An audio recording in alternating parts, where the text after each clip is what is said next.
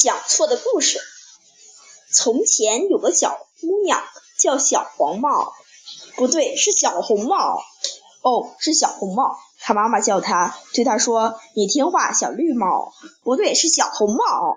哦，对了，小红帽，你去迪奥米拉婶婶那里，把这些土豆送给婶婶。不对，是去姥姥家送给她蛋糕。好了吧？到了树林里，碰见一只长颈鹿。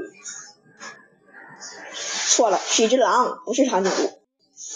狼问他：“六乘以八等于几？”根本就没问这个。狼问他：“你去哪儿了？”对了，小黑帽回答说：“是小红帽，小红帽。”